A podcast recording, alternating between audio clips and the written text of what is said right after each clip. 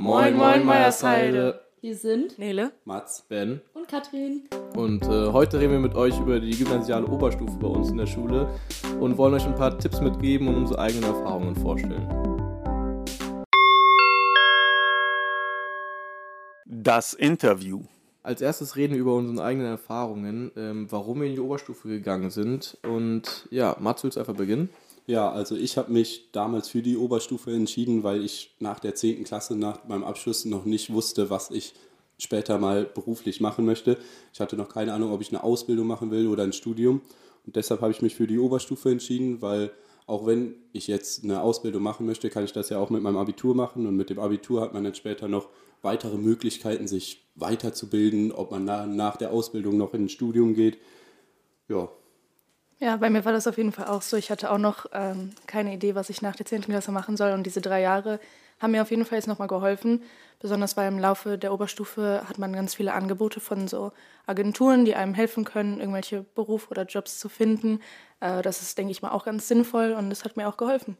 Ja, bei mir eigentlich genauso. Also ich muss sagen, ich habe mich vorher auch gar nicht so damit beschäftigt, was ich machen würde, wenn ich nicht in die Oberstufe gehe. Für mich war das irgendwie so klar, dass ich in die Oberstufe gehe. Vor allem, weil ich eigentlich auch gerne studieren würde. Und dann ist es ja bei den meisten Studiengängen schon so, dass das Abitur vorausgesetzt ist und man hält sich damit einfach für die Zukunft so jede Möglichkeit offen. Ja, bei mir war es genauso. Also mein Bruder hat auch Abitur gemacht und ähm, da war für mich auch klar, dass ich einfach in die Oberstufe gehe. Da gab es auch keine andere Möglichkeit und ähm, ja. Ja, und wir sind ja auch alle äh, an unserer Schule hier geblieben, weil wir halt die Mitschüler schon kennen und die Lehrer. Deshalb war es am einfachsten, einfach hier zu bleiben und ich glaube, das ist auch am besten, ähm, wenn man schon alle kennt und das ist auch das beste Umfeld für einen. Macht dann halt auch mehr Spaß, wenn man die Leute schon kennt, aber dennoch sollte man vielleicht so ein bisschen vorher überlegen, okay, wie bin ich so in der Schule, fällt es mir total schwer, irgendwie in einem bestimmten Fach, dass man sich da einfach ein bisschen informiert. Ich meine, man kann die Fächer auch in der Oberstufe sich selbst zusammenstellen und da vielleicht so ein bisschen seinen eigenen Schwerpunkt setzen. Aber wenn man jetzt vielleicht sagt, okay, Schule ist in dem Bereich nicht so mein Ding, macht vielleicht auch so ein Fachabi Sinn, wo du dich halt auf einen bestimmten Punkt mehr fokussieren kannst und vielleicht eher irgendwie in Richtung BWL so einen Schwerpunkt hast oder so, der natürlich dann bei uns nicht gegeben ist. Da muss man sich halt einfach selber so ein bisschen mit den Fächerwahlen informieren und so, vielleicht ein bisschen selber reflektieren, wie gut die Chance halt in der Schule ist für einen Ja, in der es macht ja auch manchmal Sinn, sein Umfeld mal zu wechseln. Falls man hier nicht so gut klarkommt, ähm, dann ist es auch manchmal eine bessere Entscheidung, die Schule zu wechseln und da dann entweder ein normales Abitur zu machen, zum Beispiel am Wirtschaftsgymnasium in Siegburg oder halt ein Fachabi an der höheren Handelsschule oder so. Wenn wir jetzt schon beim Thema Fächer sind, ähm, können wir auch mal direkt über die Fächerwahl in der EF reden, weil es ist ja Neuland, also in der Sek 1 hat man ja noch ganz andere Fächer, so die Basics mit Mathe, Deutsch, Englisch und dann Biologie wechselhaft. Ähm, und dann in der EF kommen halt dann Fächer dazu, die du dir wählen kannst, wie Philosophie, Religion, die du dir halt dann immer dazu wählen kannst. Ähm, oder Erdkunde als ständiges Fach, genauso wie Sovi. Und da macht es vor allem Sinn, in der EF vielleicht mal ein paar von den Fächern schriftlich zu nehmen, weil wenn man die Fächer in der EF nicht schriftlich hatte, kann man die dann in der Qualifikationsphase auch nicht als äh, LK wählen.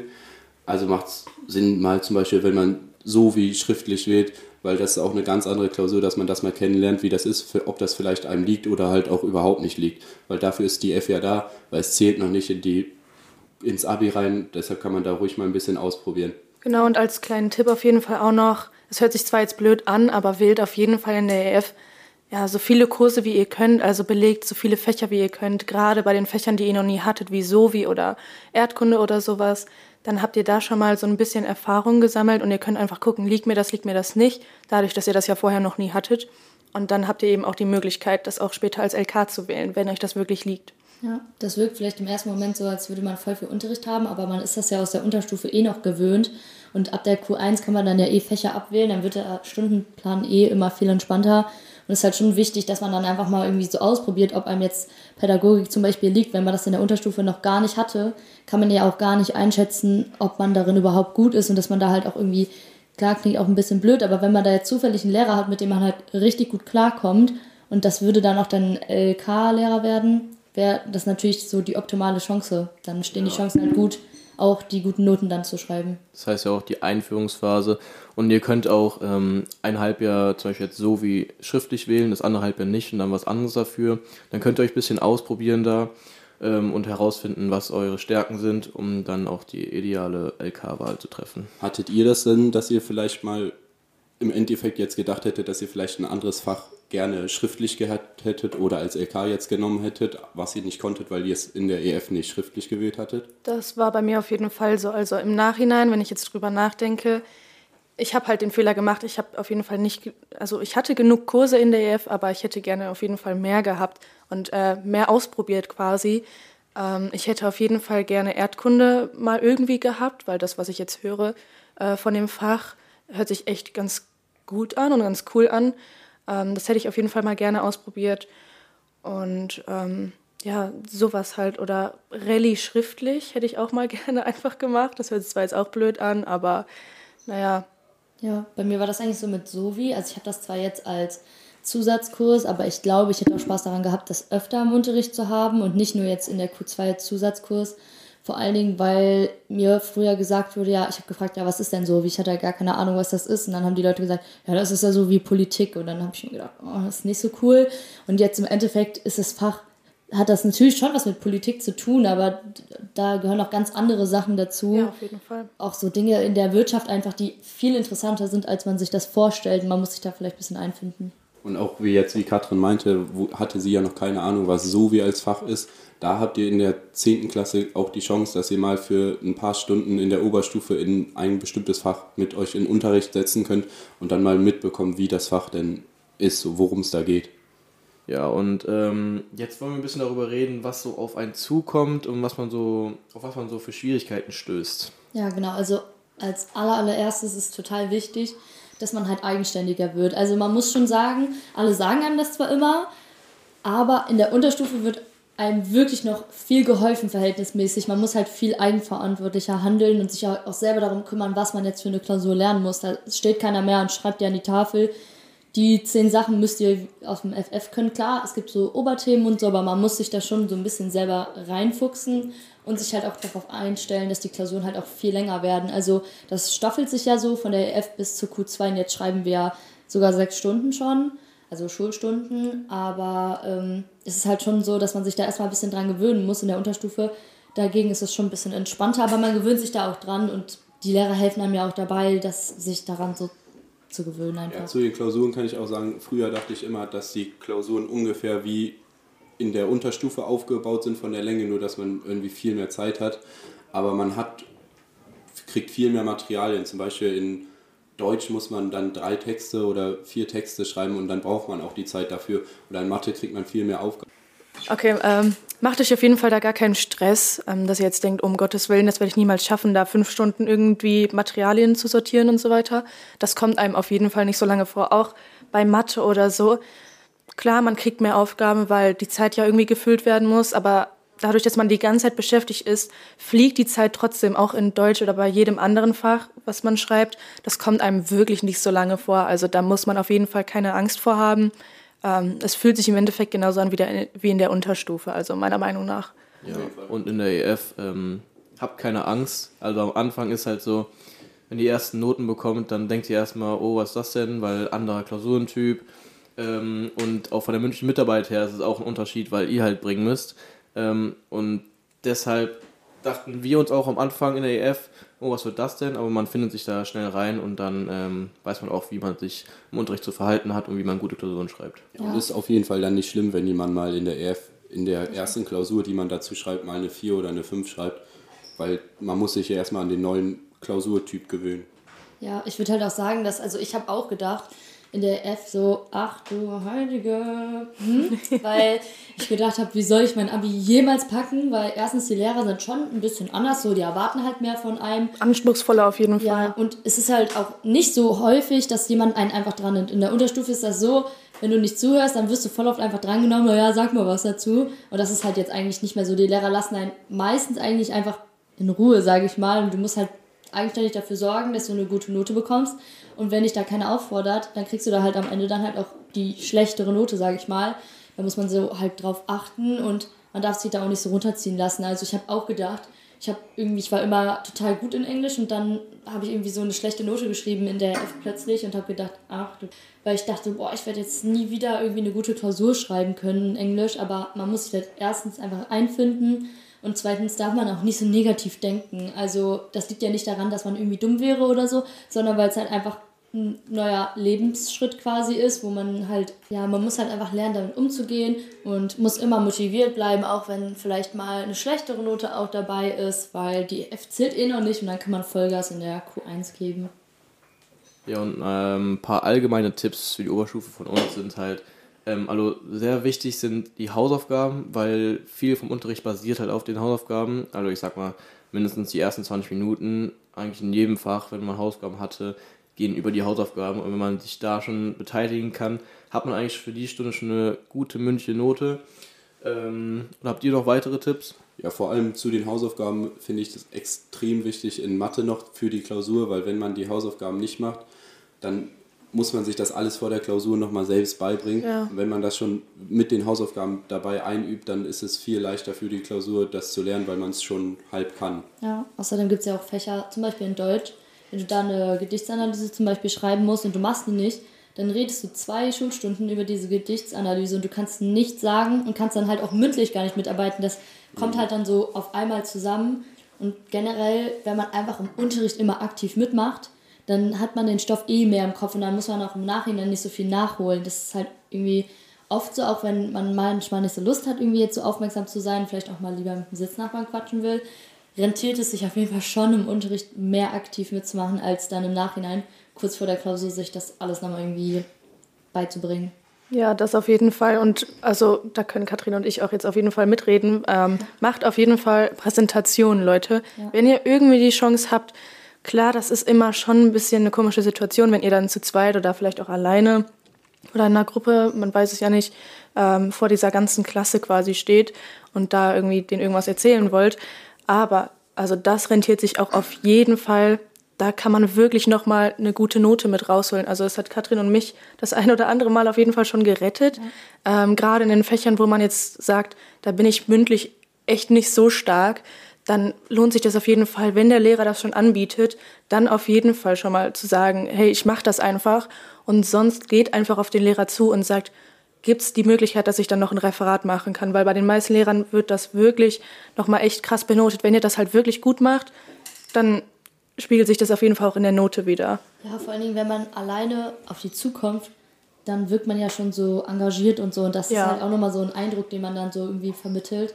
Und da muss man sich vielleicht mal ein paar Tage hinsetzen, so ein Wochenende und dann an der Präsentation gut arbeiten. Und auch vor allen Dingen dieses freie Sprechen hat man, finde ich, in der Oberstufe nochmal sehr stark gelernt. Ja, auf jeden Fall. Und das ist halt total wichtig. Und wenn man eh später vielleicht irgendwie studiert oder so, ist es eh total wichtig, auch irgendwie im Studium Präsentation zu halten. Deswegen kann es eh gar nicht schaden, das einfach mal zu üben. Und es wird einen auch niemals jemand verurteilen dafür. Also ich habe damit eigentlich nur positive Erfahrungen gemacht. Ich habe nie erlebt, dass irgendwie Mitschüler einen ausgelacht haben oder so, weil man mhm. sich mal verhaspelt hat, weil die fühlen das, das ja, ja genauso. Normal. Wir sind ja alle gleich so, das passiert jedem Mal. Und auch der Lehrer hat dann auch Verständnis dafür, dass man vielleicht auch mal irgendwie nervös ist, bisschen zittrig ist und einfach, desto öfter man das macht, je besser wird Genau, das ist halt auch eine theoretisch, also jetzt mal wirklich theoretisch gesehen, ist das halt auch eine super Übung für das mündliche Abitur.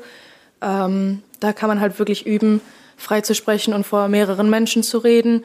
Ähm, in so einer Drucksituation quasi, in so einer Prüfungssituation, dann hilft das auf jeden Fall auch nochmal. Und desto öfter man das macht, desto geübter ist man einfach da drin und macht euch da auf jeden Fall wirklich keinen Kopf. Da passiert wirklich nichts Schlimmes und da hat auch jeder Lehrer Verständnis oder jeder Mitschüler dass das irgendwie, also jeder weiß, dass es eine schwierige Situation ist, da jetzt vor, dem, vor der ganzen Klasse irgendwie was zu erzählen. Ja, und, ähm, ja, und äh, wir wurden gefragt, wie wir uns so zurechtgefunden haben in der Oberstufe. Ähm, und also wichtig ist halt, dass man seine Pflichten so auf dem Schirm hat und dass man sich einen Zeitplan macht, wann man was zu erledigen hat und man sollte sich am besten heutzutage ist es ja alles mit, dem, mit der Digitalisierung, mit iPads, dann ladet euch eine App runter, wo ihr euch die Hausaufgaben aufschreiben könnt, welche Termine ihr habt, um äh, alles auf einen Blick zu haben. Ähm, oder habt ihr noch weitere Tipps? Ich hätte jetzt gesagt, vielleicht auch so Lernzettel oder so, dass man die Lernzettel, die man mal gemacht hat, auch behält. Also einfach da, um so ein bisschen Struktur zu behalten. Wenn ihr in jedem Fach irgendwie eure Lernzettel einfach über die Jahre sammelt. Da müsst ihr am Ende nicht alles irgendwie nochmal neu machen. Das gehört halt einfach zu dieser Planung dazu, dass man sich einfach Dinge auch aufschreibt. Aber auch mit dem iPad. Also würde ich euch auf jeden Fall empfehlen, dass ihr Geld investiert und euch ein iPad für die Schule kauft, weil ich habe kein iPad, ich bin noch über einen Blog aktiv, aber ich bin auch in fast jedem Kurs der Einzige, der noch auf dem Blog schreibt. Und die Lehrer, also die richten ihren Unterricht auch eigentlich darauf aus, dass jeder ein iPad hat. In Mathe bekommen wir dann über OneNote unsere Arbeitsblätter aufs, auf, ausgeteilt und ich muss das halt jedes Mal dann noch umschreiben auf meinem Blog oder in mein Heft und kann das nicht direkt auf dem iPad bearbeiten. Ja, und äh, sozial hat man sich auch gut zurechtgefunden, weil man hat ja noch seine alten Klassenkameraden, die größtenteils eigentlich bei uns, also bei uns war es zumindest so, ähm, sind mit in die Oberstufe gegangen, aber man wird halt auch zu, neu zusammengewürfelt mit anderen äh, Klassen. Und dadurch lernt man, auch, lernt man neue Leute kennen und man findet halt eigentlich so seine Freundschaftsgruppe neu ein bisschen. Und ja, also da müsst ihr euch gar keine Gedanken machen, da findet man sich echt gut zurecht und auch noch äh, schulisch, wie ich mich zurechtgefunden habe. Es war jetzt nicht so, dass es auf einmal ein Riesensprung ist in die Oberstufe, dass es ganz anders ist, sondern dass es nach und nach immer mehr wird. Zum Beispiel mit der Klausurenlänge am Anfang in der EF sind es nur drei Stunden, das ist glaube ich eine Stunde mehr als in der zehnten und dann nach und nach wird es halt immer mehr. Also es ist nicht auf einmal, dass man so einen Riesensprung hat, sondern dass es nach und nach immer ein bisschen mehr wird. Ja, natürlich ist auch in der Oberstufe Sachen, worauf man sich freuen kann und nicht nur Klausuren und äh, Lernstress. Ähm, es gibt ja verschiedene Aktivitäten, also Fahrten und irgendwelche Wandertage. Darunter halt dann die Abifahrt in der 13, wo wir jetzt äh, dieses Jahr waren. Also letztes Jahr, dieses Schuljahr. Und, ähm, aber es gibt auch zum Beispiel die Spanienfahrt nach Barcelona von dem Spanischkurs oder die Berlinfahrt von ähm, dem Sovi-Kurs, genauso wie die Kennenlernfahrt äh, in der EF. Und da können wir mal unsere Erfahrungen sagen, wobei wir zu der EF-Fahrt ähm, nicht so viel sagen können, weil die bei uns leider wegen Corona ausgefallen ist. Ja, aber ich muss sagen, also die Spanienfahrt, die war richtig cool. Also dafür müsst ihr halt Spanien nicht gewählt haben in der Oberstufe, was ja auch immer voll viele so ein bisschen abschreckt, aber man kriegt es hin. Man muss so irgendwie sich da durchboxen. Und ähm, also die war richtig cool. Da waren wir ja in Barcelona und da hat man dann auch ein bisschen gemerkt, dass man irgendwie mehr Spanisch kann, als man immer gedacht hat. Und das mhm. hat wirklich richtig viel Spaß gemacht. Da haben wir richtig viele neue Sachen gesehen und diese Kultur in Spanien nochmal so kennengelernt. Und da sind wir auch nochmal so als Spanischkurs nochmal so ein bisschen zusammengewachsen, ja, auf jeden weil Fall. wir da total witzige Erlebnisse hatten. Genau. Ja, vor allem in der Oberstufe gibt es auch echt coole Spanischlehrer. Also ich könnte euch jetzt echt niemanden sagen, der äh, nicht mit den Spanischlehrern klarkommt. Das war halt auch echt eine super Erfahrung, weil also ich persönlich war noch nie in Barcelona und ich glaube, ich wäre jetzt auch nicht so schnell dahin gekommen. Und das war halt echt cool. Wir haben echt coole Sachen da erlebt. Auch das Programm war halt jetzt nicht so, so eng aneinander getaktet. Also wir hatten so ein paar Punkte, so die Sagrada Familia zum Beispiel, das war halt einfach äh, festgelegt, dass wir da halt hingehen.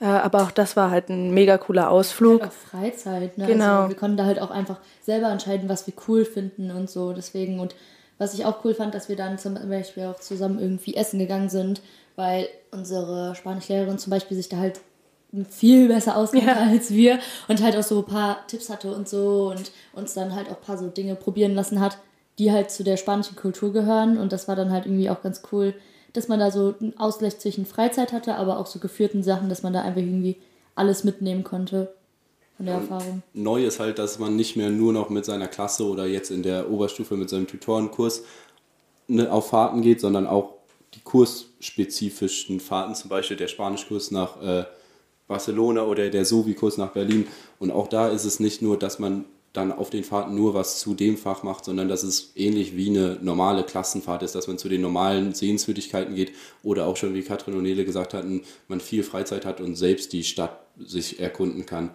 Und man, es sind auch nicht nur so lange Fahrten für mehrere Tage, sondern auch mal eine Exkursion hatte ich zum Beispiel mit dem Kunstkurs oder dem meinem äh, Erdkunde-Leistungskurs. Da sind wir einmal durch Bonn hatten eine Stadtexkursion gemacht, als wir das Thema Stadtgeografie hatten. Das hat natürlich auch geholfen, weil man dann das, was man gelernt hatte, in echt sehen konnte. Genau, wir haben auch bei uns im Deutschleistungskurs, da kann ich zu auch noch sagen, Leute, der Deutschleistungskurs, es ist wirklich super, wenn ihr ein bisschen Deutsch könnt und euch das wirklich liegt. Das schreckt irgendwie total viele Leute ab, aber das ist halt wirklich cool. Man macht eigentlich genauso weiter, wie man in der äh, Unterstufe äh, das beendet hat. Ähm, Und da machen wir halt auf jeden Fall auch total viele Ausflüge.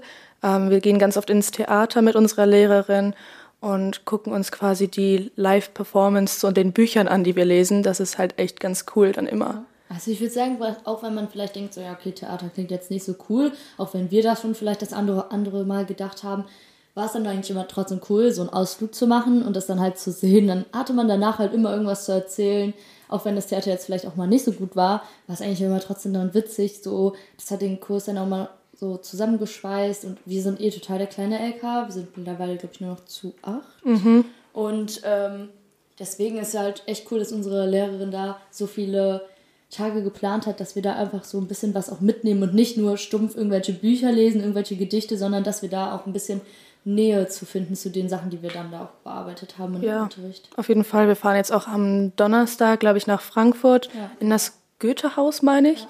Ähm, das ist halt dann immer ganz cool, wenn man auch ein Bild hat und dass das wirklich halt nicht nur über die Bücher und die Erzählungen so ja. weitergetragen wird, sondern. ein bisschen was von der Stadt mitnehmen, also genau. von Frankfurt. Ist ja eigentlich echt ganz cool. Ja, und ähm, auch zur Berlinfahrt zum Beispiel. Da ähm, hatten wir auch relativ viel Freizeit und da sind die Lehrer auch locker drauf, weil man ist schon älter, man hat eigene Verantwortungen und ähm, wir haben halt tagsüber haben halt Aktivitäten gemacht, wie zum Beispiel den Bundestag besucht oder das Gebäude vom Bundesrat. Ja, da waren wir noch in einer alten äh, DDR-Gedenkstätte, äh, Hohenschönhausen in Berlin. Und, aber danach hatten wir halt relativ viel äh, Freizeit, dann waren wir am Kudamm, ähm, dann haben wir da irgendwelche Aktivitäten unternommen, saßen wir im Park, sind dann am Fluss lang gelaufen. Ähm, ja, es ist eigentlich immer ganz lustig mit den richtigen Leuten und da könnt ihr euch auch drauf freuen. Ich war auch so neidisch auf die Foodspots, die ihr so ausprobiert habt in Berlin, die man so irgendwie von YouTube kennt oder so. Es war halt cool, dass ihr da dann hingehen konntet. Ja, zum Beispiel ein paar Döner oder sowas. ja, genau. Ja, jetzt wollen wir ein bisschen vorstellen, was wir so für Fächer gewählt haben und ähm, was wir dazu sagen können. Also ich habe ähm, Mathe-LK und Erdkunde-LK gewählt. Zu Mathe kann ich sagen, das ist schon, hat schon ein schnelles Tempo, wie man den ganzen Stoff lernt. Ähm, aber wenn ihr in der Unterstufe schon wisst, dass ihr Mathe-Verständnis habt und auch Mathe auch teilweise gerne im Unterricht habt, dann äh, kann ich das eigentlich nur empfehlen, weil wenn ihr es halt versteht, dann müsst ihr auch am Ende nicht so viel lernen. Und zu Erdkunde, alle, die sich dafür interessieren, für Landschaft und aber auch verschiedene Städte generell und die ganze Welt, wie die aufgebaut ist, dann könnt ihr gerne Erdkunde wählen. Da müsst ihr auch vom Ding her nicht viel lernen im Vergleich zu Bio oder sowas, sondern da müsst ihr halt eher in den Klausuren aus verschiedenen Materialien ähm, Informationen rausziehen und die dann in einem Text zusammen verknüpfen. Ja, ich kann auch noch zu Erdkunde LK was sagen, weil habe ich auch, ist auf jeden Fall nicht so, ich dachte am Anfang, es wäre immer so, vor allem, dass man Hauptstädte wissen muss oder wo die Länder liegen, aber das ist so relativ unwichtig. In der Klausur muss man mal so ein Land lokalisieren oder eine Stadt, aber dafür hat man den Atlas und kann das da einfach raussuchen, sondern es ist eher so ein bisschen, wie sich die Räume entwickeln. Und ich habe auch Mathe-LK und da muss ich auch sagen, also man muss es schon ein bisschen Matheverständnis haben und das ist auch eher mehr zu lernen. Ja. Also ich habe Deutsch und Englisch LK, ähm, Deutsch ist mein Tutorenkurs und Englisch halt als zweiten LK und ich bin wirklich übel zufrieden mit meiner Fächerwahl. Also wie ich eben schon gesagt habe, der Deutsche Leistungskurs oder generell Deutsch knüpft einfach da an, wo ähm, die Unterstufe quasi beendet wurde und geht einfach so weiter, meiner Meinung nach. Und genauso ist das halt auch im Englischen. Da kommt halt dazu, dass man so ein paar Lektüren zum Beispiel auch liest. Ähm, aber trotzdem, das bleibt eigentlich alles, wenn man das gut kann, also wenn das wirklich einem liegt, bleibt das alles wirklich easy, muss man sagen. Also ich hatte auch Deutsch LK und Pädagogik dazu. Und Deutsch habe ich ja eben schon gesagt, finde ich, ist eigentlich so ein Fach, dass wenn man gut schreiben kann und vielleicht auch einem liegt, dass man sich gut ausdrücken kann, dann sollte man auf jeden Fall Deutsch wählen, wenn man einfach so einen guten Sprachgebrauch hat. Und bei Pädagogik ist einfach die Sache, wenn man einfach dieses Zwischenmenschliche, wenn einem das so sehr gut liegt, dann finde ich, kann man da auf jeden Fall wählen. Also mir persönlich macht das total viel Spaß, weil ich das einfach total cool finde, so ein bisschen herauszufinden, warum Menschen wie ticken. Und das erfährt man da auch so ein bisschen.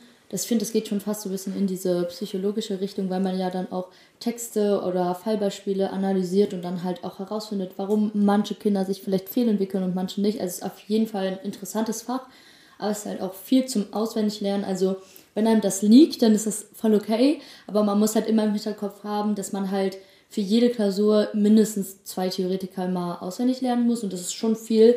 Und wenn einem das jetzt nicht liegt, würde ich es vielleicht nicht unbedingt empfehlen, aber solange es einem Spaß macht, ist es auf jeden Fall gut und wichtig ist auf jeden Fall, also ich hatte jetzt das Glück, dass ich mit meinen Lehrern auch total zufrieden bin. Und wenn man natürlich auch die richtigen Lehrer hat, macht das Ganze natürlich noch ein bisschen mehr Spaß, als wenn man jetzt vielleicht jemanden hat, mit dem man vielleicht nicht so gut klarkommt, aber da lässt sich vielleicht auch einfach eine Lösung finden, dass man dann irgendwie in den anderen LK wechselt oder so. Aber auf jeden Fall würde ich da Pedda und Deutsch auch empfehlen. Nur ich würde vielleicht nicht Pedda, Mathe und Bio schriftlich ins Abitur nehmen, weil dann hast, hat man halt genau die drei Fächer, für die man wirklich am aller, allermeisten lernen muss. Gerade mit Bio und Pedda ist halt dieses Auswendiglernen einfach so viel, dass es schon schwierig ist dann gerade in dieser Abi-Zeit. Genau, aber auch die Klausuren halt auch, glaube ich, ganz nah aneinander liegen und dann ist es halt wirklich echt schwer, gerade fürs Abi, äh, in Petter alle Theoretiker zu lernen und so ziemlich alles in Bio zu wiederholen, was man halt gemacht hat. Also das, ist, das sind halt wirklich zwei sehr, sehr lernintensive Fächer im Gegensatz zu Deutsch und Englisch zum Beispiel, wo man halt wirklich eher nicht so viel Arbeit rein investieren muss. Deswegen, also das ist halt, das müsst ihr euch schon echt sehr gut überlegen, ob ihr dann wirklich diese lernintensiven Fächer wählt und vor allem dann auch in dieser Kombination. Das würde ich halt nur empfehlen, wenn man da wirklich interessiert dran ist. Also die, gerade die LK-Wahl besteht so ein bisschen daraus, nicht nur zu wählen, wo man gut drin ist, sondern auch das zu wählen, wo man sagt, da kann ich auch die Zeit investieren. Also das liegt mir, das macht mir Spaß und da würde ich halt auch die Zeit für investieren. Ja, und ähm, zu der Wahl von dem dritten und vierten Fach, es ist, da könnt ihr euch ein bisschen mehr Zeit lassen. Es ist halt so, wenn ihr in der Q-Phase, wenn ihr da äh, schriftliche Fächer habt, dann könnt ihr die immer noch bis zum zweiten Halbjahr von der Q2 ist dann äh, letztendlich die Wahl von eurem dritten und vierten Fach. Und ähm, das Einzige, was ihr wissen müsst, ist halt nach der EF, welche LKs ihr wählt und welche Fächer ihr schriftlich wählt, damit ihr dann auch die dritte und vierte Abiturfach äh, wählen könnt. Ähm, am Ende des Tages ist da auch viel Interesse, muss da vorhanden sein. Zum Beispiel bei mir ist es Sovi und Deutsch. Sovi ist mein drittes Fach und es ist ja nur dreistündig. Das heißt, man muss auch neben der Schule dann auch sich ein bisschen Wissen erarbeiten, vor allem für die Klausuren. Natürlich ähm, werden die Klausuren nicht so umfangreich wie vom LK, aber es ist auch nicht so ein großer Unterschied, dass man sozusagen diese zwei Stunden, die man immer wöchentlich hat, dass sie einfach so, ähm, so viel ausmachen. Deswegen muss da auf jeden Fall Interesse da sein. Ich glaube, ähm, solche Nele hat ja als drittes Fach Mathe. Mhm. Ähm, das ist einfach, weil sie das wählen musste. Da ist natürlich dann blöd, aber äh, ja. Ja, genau. Also man muss halt als Abiturfächer, man muss ähm, einen Sprach, also man muss ein sprachliches Fach, meine ich, als Abiturfach haben, dann ein sozialwissenschaftliches und naturwissenschaftlich. Genau, naturwissenschaftlich und naturwissenschaftlich ist halt Mathe und Bio, glaube ich, und ja. Physik und Chemie irgendwie so. Ähm, dann da muss man sich halt entscheiden, ob man jetzt zum Beispiel, wenn man jetzt Deutsch und Englisch LK hat oder Deutsch und Pedda, muss man Pedda, äh, Quatsch, äh, dann Bio oder Mathe ins Abi wählen und da muss man halt abwägen, was einem leichter fällt und wo man vielleicht die besseren Chancen hat, die bessere Note dann irgendwie zu schreiben. Genau, das war bei mir halt letzten Endes die Wahl zwischen Bio und Mathe und das war so ein bisschen Pest oder Cholera, also das ist echt schon nicht ganz so meins und dann habe ich mich halt trotzdem für Mathe entschieden. Ähm, ja, also ich denke, das ist einfach das, wo man selber, also da muss man wirklich komplett selber entscheiden. Das ist halt, das kann, also keiner kann einem diese Entscheidung wirklich abnehmen. Ähm, man muss halt auch ein sozialwissenschaftliches Fach haben, also PEDA, Sovi, Rallye, Geo, glaube ich, fällt da auch drunter. Ähm, okay, die anderen nicken hier, super. Ja, das ist Gesellschaft, Gesellschaftswissenschaft. Ah ja, genau. Ähm, ja, da hatte ich jetzt wirklich nur, dadurch, dass ich am Anfang nicht so viele Kurse hatte, hatte ich jetzt nur PEDA als Auswahlmöglichkeit. Ähm, ich hätte halt gerne noch irgendwie Rallye oder Geo halt gehabt. Ähm, ja, ist halt ein bisschen blöd jetzt im Nachhinein, aber lässt sich alles irgendwie handeln. Deswegen, ja. Man schreibt ja auch dann zum Beispiel in Bio, ich habe das dann irgendwann schriftlich abgewählt und dann muss man das halt auch nicht mehr schreiben, also schreibt keine Klausur mehr und das ist dann schon entspannter, weil wenn man nur die mündliche Note bekommt, weiß glaube ich jeder, dass man meistens mit der nur mündlichen Note etwas besser aufgestellt ist, wenn man, sage ich mal, wenn einem das liegt, dass man sich irgendwie viel meldet und so ist halt dann schon cool, dass man Fächer abwählen kann. Man kann teilweise sogar auch Fächer wie Englisch und so schriftlich Mhm. abwählen, aber das ist dann nochmal ein bisschen komplizierter. Da muss man irgendwie Spanisch oder so. Genau, man muss auf jeden Fall Spanisch in der Oberstufe haben. Äh, Man muss eine zusätzliche Sprache außer Deutsch halt haben. Ähm, Das hat zum Beispiel eine Freundin von mir gemacht, die hat dann Englisch abwählen können, weil sie halt eben jetzt Spanisch hat. Ähm, Das ist halt ganz cool, aber ich glaube, Mathe kann man zum Beispiel gar nicht abwählen. So, also ich bin mir nicht sicher, aber naja. Ja, man kann es nur nicht ins Abi rein. Ja, genau. Aber komplett Abwählmathe ist nicht möglich. Schade. Das Highlight der Woche. Kommen wir jetzt auf jeden Fall zu dem Highlight der Woche zum Abschluss noch. Katrin, was war dein Highlight der Woche? Mein Highlight der Woche war, dass ich jetzt alle Vorabi-Klausuren geschrieben habe. Ich glaube, alle von uns. Mathe war, glaube ich, das letzte. Und da fällt schon so eine leichte Erleichterung ab, weil jetzt steht nur noch das Abi bevor und man, hat's, man ist quasi auf der Zielgeraden und kann jetzt erstmal nochmal kurz durchatmen, bis es dann in den richtigen Abi-Stress geht. Genau, wir freuen uns jetzt einfach nur noch auf die Mottowoche. Ja, Und ähm, Zwei ja. Wochen normale Schule haben wir noch und dann das ist eh das Beste an der. Oberstufe, die Mottowoche. Ja, wir hatten ja auch keine in der 10. Ja. wegen Corona, deswegen freuen wir uns jetzt umso mehr. Ähm, ja, ich, ich glaube, ein paar haben Angst, dass wir jetzt doppelt so sehr eskalieren. Nehmt euch in Acht, ganz ehrlich.